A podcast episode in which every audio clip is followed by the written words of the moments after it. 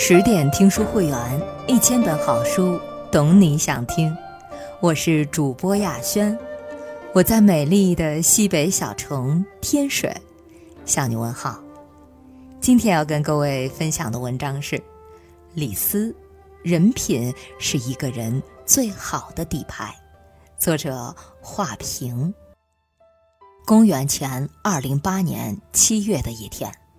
秦都咸阳街头人潮如海，步履匆匆的人们脸色阴晴不定，惊恐中夹杂着怀疑，兴奋中流露出不安。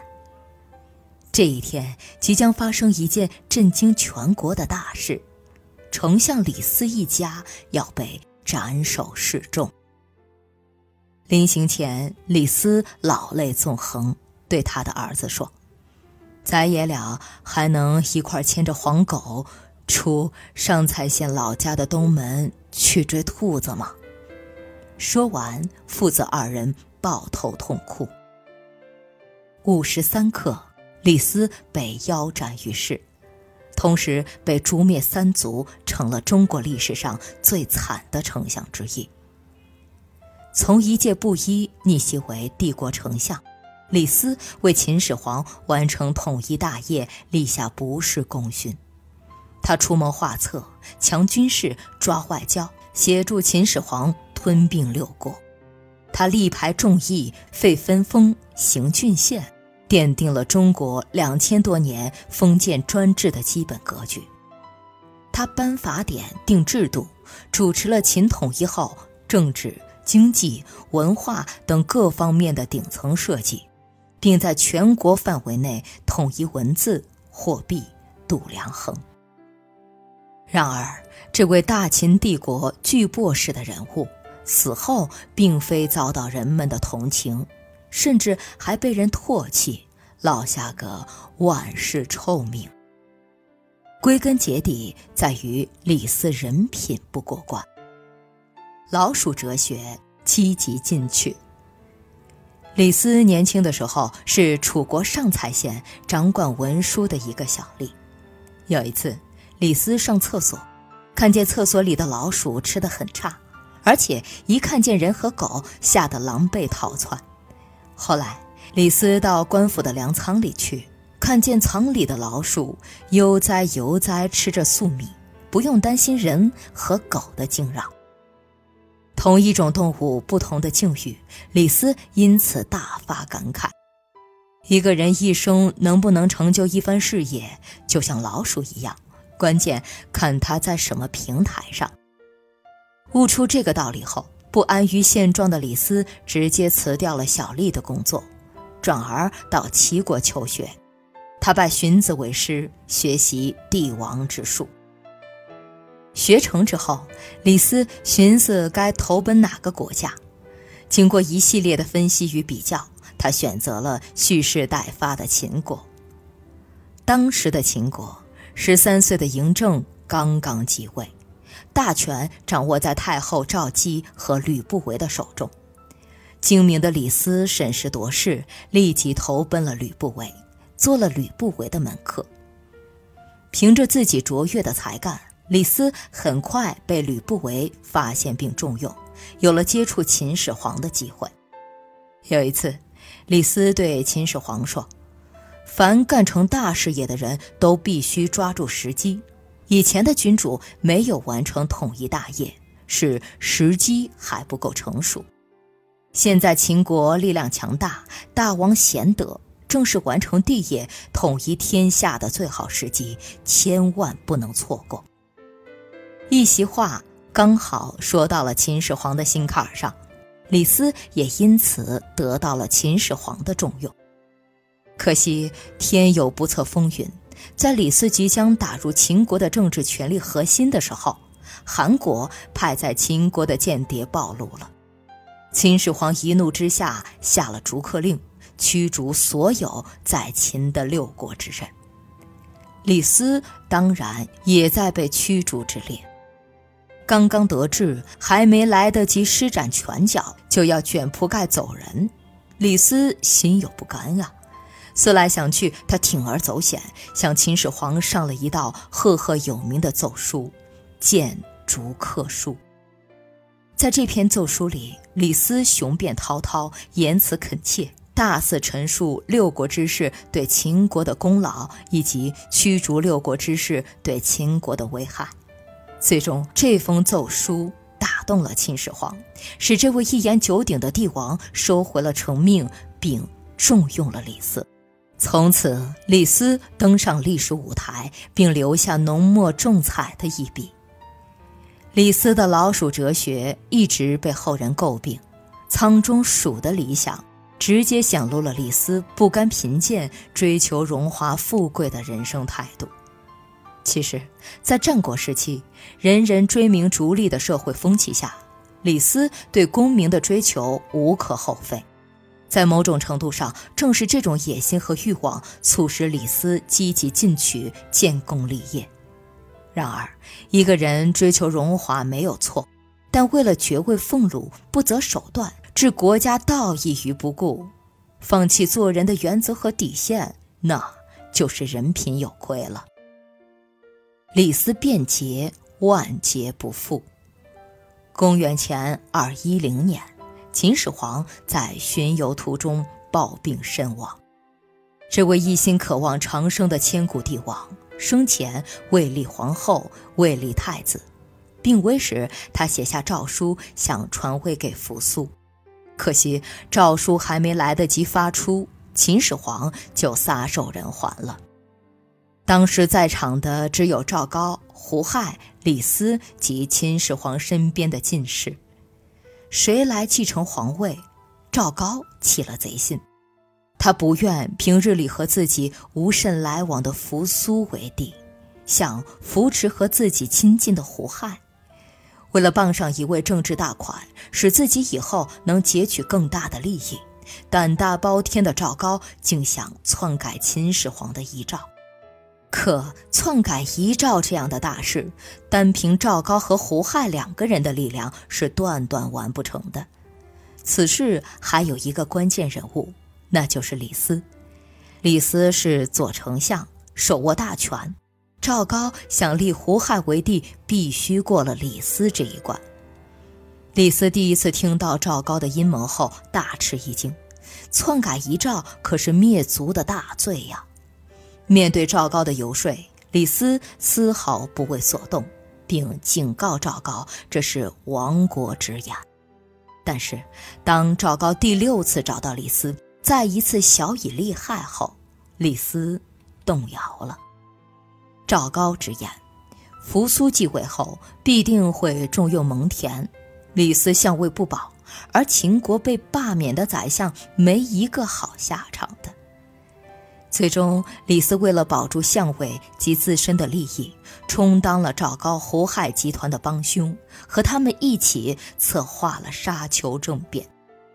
他们逼杀了扶苏，立了平庸无能的胡亥为秦二世。让李斯想不到的是，胡亥为了证明自己继位的合法性，他和赵高丧心病狂，胡作非为，大肆屠杀前朝旧臣。并把秦始皇的二十多个子女闹事斩首。胡亥的倒行逆施，更加快了秦帝国的灭亡。李斯变节也成了历史的罪人。虽然秦国灭亡的原因很多，不单是某一个人造成的，但李斯却亲手做了秦帝国的掘墓人，同时成了殉葬者。他为保相位，背弃旧主，违背良心，置国家利益于不顾。可是秦帝国灭亡了，这相位又有何意义呢？有人说，在李斯眼里，没有是非曲直，没有善恶标准，有的只是权势地位。谁能给他带来利益，他就跟谁干。李斯赢在了才干，却输了人品。一个品行不好的人，即便功勋卓著，也很难赢得别人的尊重和仰慕。厚德方能载物，做人到最后拼的都是人品。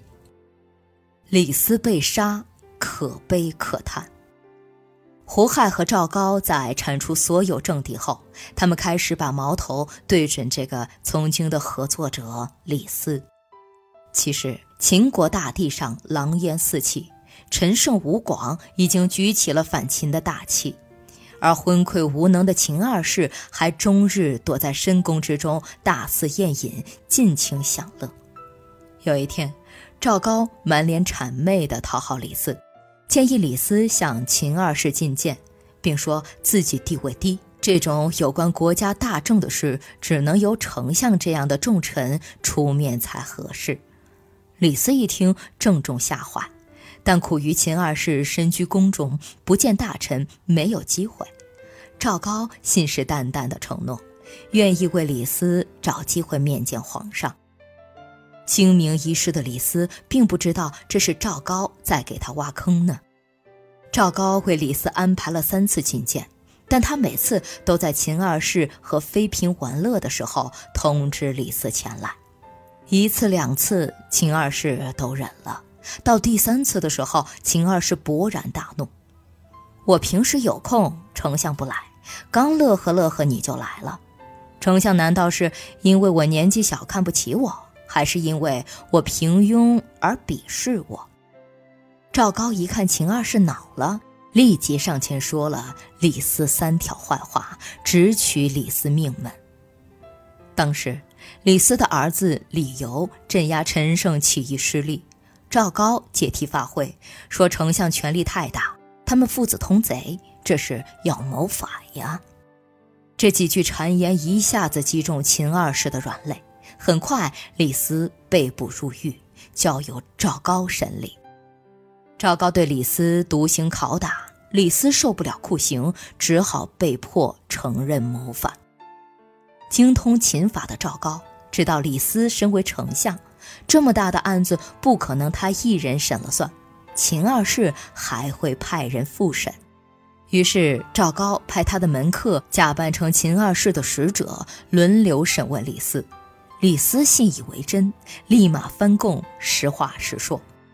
赵高知道后，再用严刑拷打李斯，李斯这才知道上了当。翻来覆去多次，李斯每次都付出了血的代价。当秦二世真派人去验证李斯口供时，李斯反倒以为又是赵高的鬼把戏，不敢再翻供，而是认罪服罪。使者汇报情况后，秦二世高兴地说：“没有赵军，我几乎被丞相出卖了。”最终，李斯在咸阳被夷三族，走完他一生流血的仕途。当李斯选择和小人同流合污时，就应该想到有一天会被小人算计。如果李斯在沙丘政变中坚守臣节，宁死不从。即使死，也算是死得其所；而最后同样是死，却让人觉得咎由自取。趋利避害是人的天性，但关键时刻要学会有所取舍。人的一生，该坚守的时候坚守，该放弃的时候放弃。被贪欲蒙蔽心智，被利益冲昏头脑，最终也会把自己推向万劫不复的深渊。李斯的前半生非常励志，也很有成就，但后半生贪恋绝路，行错踏错，致使自己身败名裂。老鼠哲学成就了他，也害惨了他。李斯一生为人处事，一切都是利字当头。为了阻止人们对郡县制的非议，他建议秦始皇封书坑儒。为了讨好秦二世，他写下臭名昭著的《行都则书》，加强皇权，苛责百姓。为了阻止秦始皇重用韩非，他说韩非的坏话，并把韩非毒死在狱中。李斯的才干有目共睹，而李斯的人品却让人不齿。孔子说：“德才兼备，以德为首。”人品与才干相辅相成时，才会让一个人走得更高更远。李斯临死前终有所悟，不再顾念名利，而是眷恋亲情，可惜为时已晚。他贪念重，又自私，做人没原则，心中没正义，不懂得物极必反，不明白进退取舍，不仅害了自己，也连累了整个家族。李斯与其说是败给了赵高，不如说是败给了自己的欲望和人品。好人品才是一个人最好的护身符，才是一个人一生最宝贵的财富。深夜十点，今天的文章就分享到这里。更多美文，请继续关注微信公众号“十点读书”，也欢迎把我们推荐给你的朋友和家人。让我们一起在阅读里成为更好的自己。我是主播雅轩。我们晚安。